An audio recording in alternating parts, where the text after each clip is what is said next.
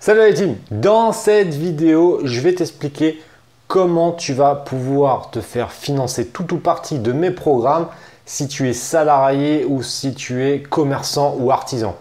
C'est un truc de dingue et on voit ça tout de suite après le générique. Let's go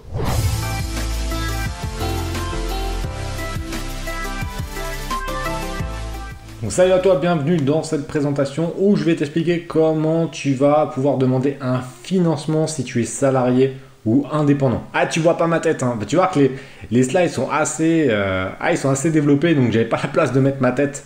Mais bon, tu me vois suffisamment euh, assez dans la chaîne, donc c'est pas très grave. Alors, je vais t'expliquer un petit peu la base de, du pourquoi, du comment, et après je t'expliquerai comment tu pourras demander un financement si tu es salarié ou indépendant. Le droit à la formation professionnelle pour tous. Chaque personne est responsable de sa formation. Et ça, je vous dis tout le temps, le meilleur investissement que tu peux faire, c'est sur toi-même. Donc il faut absolument se former. Et ce qui est cool, bah, c'est que au final, euh, si tu es euh, salarié, bah, tu finances, même si tu es indépendant, tu finances tous les ans une partie de ta formation. Comment ça s'appelle? Donc c'est la formation continue qui est un droit individuel qui permet à chaque personne de se former tout au long de sa vie afin d'acquérir de nouvelles compétences. Et ça, c'est super important de tout le temps se former. Même si les employeurs ont un devoir de former leurs salariés, ce qui n'est pas forcément le cas à chaque fois, il appartient à chacun de se former pour, euh, pour évoluer et se mettre à jour sur ses connaissances. Et oui, toujours. Toujours se former, indépendant ou salarié, c'est très très très important. Les non-salariés ont également la possibilité de se former pour mettre à jour leurs connaissances et développer leurs compétences. Et là, c'est la bonne nouvelle de cette présentation, c'est que si jamais par exemple tu es déjà commerçant, que tu as un magasin physique, que tu vends déjà sur Internet et que tu souhaites développer ton business en te formant, par exemple sur la vente sur Amazon, l'affiliation, c'est possible. Et là, c'est là où ça va être très très cool. Le principe de financement de la formation. Comment ça se passe? Donc étape 1, il y a une contribution légale annuelle. Donc en gros, tous les ans, les entreprises, les entreprises contribuent une fois par an au financement de la formation professionnelle. Il y a plein de collecteurs. Donc tu vois, euh, entreprises ayant des salariés, l'OPCO. Donc là, c'était, euh, c'est ce qui va nous beaucoup nous, concerner euh, dans cette vidéo, je pense. Ensuite, commerçant indépendant, RSI. Alors attention, c'est maintenant c'est l'URSSAF. Mais comme si toi comme moi, tu as commencé il y a longtemps, tu connais le RSI, mais ça s'appelle plus le RSI, c'est l'URSSAF maintenant comme les professions libérales, URSAF également, exploitant agricole, le MSA, artisan, URSAF également, et artiste-auteur, euh, donc là je pense à, certains, certains, membres de, mes programmes qui sont euh, des artistes, AGSA et Maison des artistes. Donc rappelez-vous bien de ça, de toute façon vous avez la présentation, parce que ça on en aura besoin un petit peu plus tard, parce qu'il va falloir bah, voir avec eux. Donc mutualisation des contributions pour financer les formations qui ont été définies comme prioritaires dans la branche professionnelle. En effet, c'est pas parce que tu demandes un financement euh, par les collecteurs que tu auras forcément un financement de la, formation. Il faut bien faire attention à ça. La formation est finançable, mais ce n'est pas une obligation pour les entreprises de. Donc, par exemple, les OPCO ne sont pas obligés de te financer la formation. Ça sera aussi toi de défendre un petit peu ton, bah, projet. Et, voilà. Pareil pour les indépendants, euh, RSI, URSAF, ça sera euh, tout ou partie, mais c'est pas obligatoire. Étape numéro 2, les organismes financeurs. Alors là, c'est ça où il va falloir vraiment faire attention parce que c'est là les fonds d'assurance formation qu'il faudra contacter un tout petit peu euh, plus loin. Tu verras qu'il va falloir contacter ces, euh, fonds pour bah, demander le financement. Donc les OPCO sont des organismes collecteurs et financeurs pour les salariés. Et donc il y en a plein. Commerçant indépendant, c'est le AGFIS. Profession libérale hors médical, c'est le FPL. Putain, voilà, je suis perdu. Hein.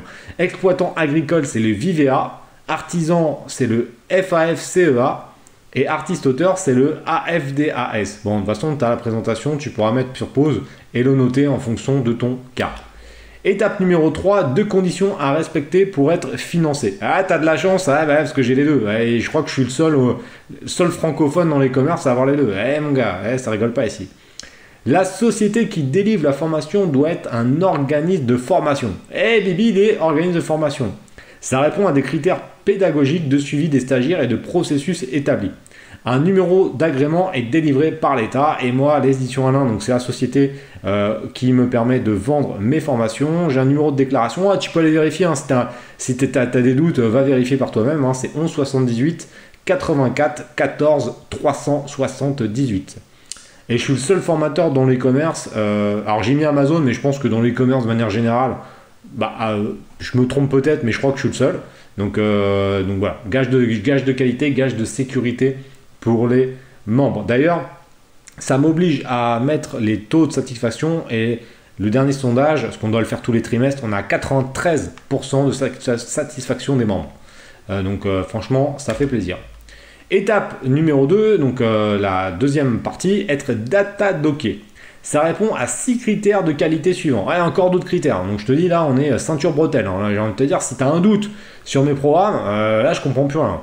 L'identification des objectifs de la formation et son adaptation au public formé. Donc là, tu vois, on a, on a établi voilà, le truc comme quoi c'est vraiment pour les personnes qui souhaitent se développer dans l'e-commerce, etc l'adaptation des dispositifs d'accueil, de suivi pédagogique et d'évaluation au public des stagiaires. Donc là, c'est ce que je te dis, on a dû mettre en place un taux de satisfaction et du suivi via des quiz, via euh, plein de trucs dans le programme, c'est un truc de dingue. L'adéquation des moyens pédagogiques, techniques et d'encadrement à l'offre de formation. Voilà, voilà, il y a tout ce qui va avec qualification professionnelle et la formation continue des personnes chargées des formations. Ouais, parce que moi, ils me demandent aussi de me. j'ai dû prouver que je me suis grave formé et que j'avais des études dans ça et puis d'expérience, etc. Hein. Euh, c'est, là, honnêtement, c'est, euh, vous vous rendez pas compte, mais c'est un dossier, ça fait 9 mois qu'on est sur le dossier. Hein. Donc c'est énorme. C'est pas juste tu signes un papier et t'as le truc. Non, non, ça fait 9 mois qu'on est sur le dossier. Donc c'est juste énorme la prise en compte des appréciations rendues par les stagiaires qui nous a permis d'avoir donc les taux de satisfaction. Et donc depuis le 14 octobre 2019, nous sommes data docké. Ça change quoi? Bah ça fait plaisir d'ailleurs. Parce que là, là, j'ai envie de te dire, organisme agréé de formation certifié Datadoc. Donc là, autant te dire que les formations, c'est du béton.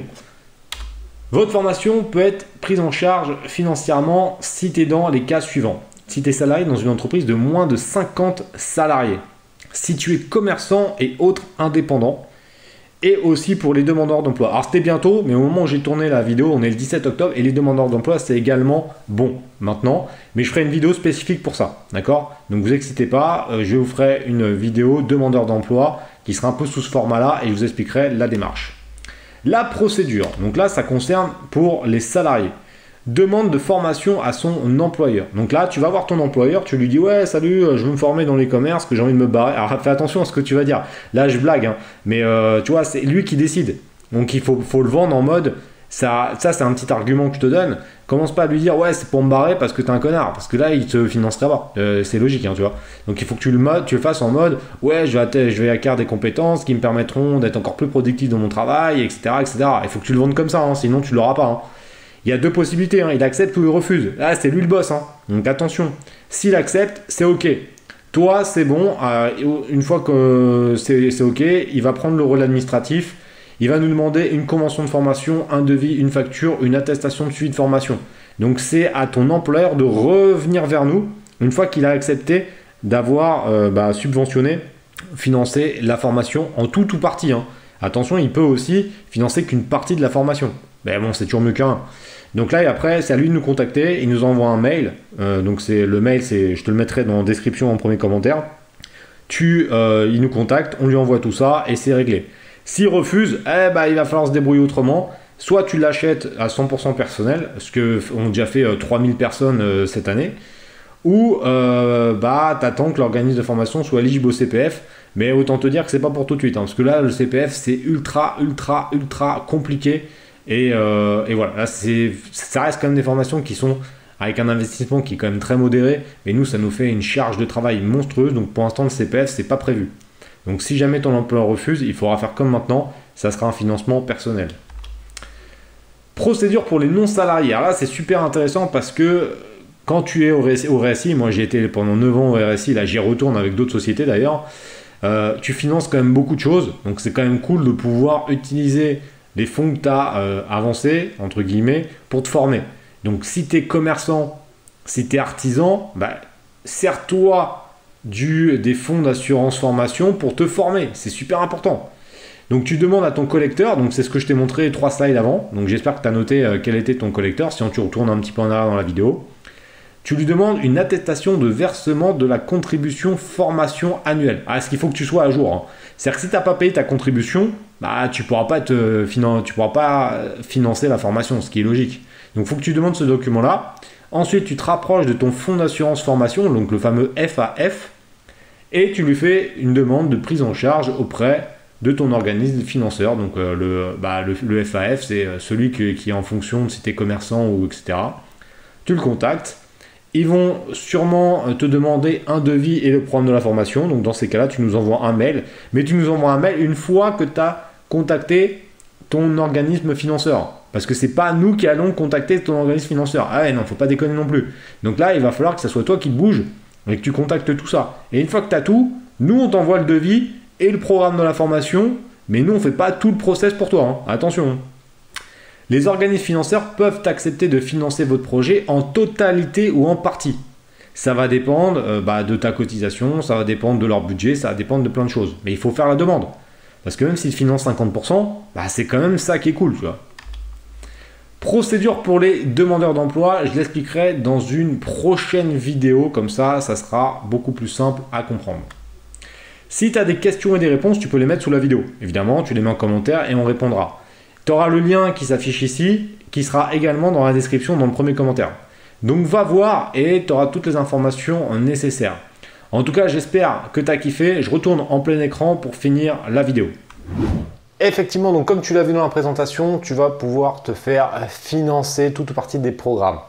Tous les programmes, parce que c'est la société l'édition Alain qui donc vend les programmes, hein, qui est ma société évidemment, qui euh, est organisme de formation. toutes les formations que je propose sont éligibles à l'OPCO ou à l'URSSAF ou aux autres fonds que tu as vus dans la présentation. Si tu as une question, tu peux la poser dans les commentaires. On te répondra rapidement. Là, si tu souhaites avoir des informations concernant le pôle emploi, je ferai une autre vidéo spécifique. D'accord? Comme ça, on ne mélange pas les deux éléments, c'est beaucoup plus simple. Donc, imaginez un organisme de formation, Datadoc. J'ai également constaté tous les résultats, preuves, avis, tous les éléments qui sont sur mon site par l'huissier. Donc là, maintenant, si tu passes pas à l'action, c'est pas parce que tu as un doute sur la qualité des informations que je te donne ou la qualité des programmes. Si tu ne passes pas à l'action, c'est tout simplement parce que tu n'as pas les couilles de passer à l'action. Il n'y a plus aucune raison en termes de sécurité. J'ai formé des milliers de personnes. Ceux qui suivent mes conseils et qui passent à l'action réussissent. Donc à toi de voir, est-ce que tu souhaites rester dans ta vie et te plaindre? Ou est-ce que tu souhaites mettre en place des actions sur Internet pour changer de vie? Ça, c'est toi qui vois. Moi, j'ai pas besoin de ça. Moi, ça roule. J'ai plus de 50, je dois avoir 60 sources de revenus à l'heure actuelle. Donc, j'ai pas de problème. C'est à toi de voir maintenant ce que tu veux. Donc, passe à l'action, sinon il se passera rien pour toi. En tout cas, j'espère que tu as aimé cette vidéo. Pense à t'abonner à la chaîne YouTube si ce n'est pas encore fait et on se retrouve prochainement. Ciao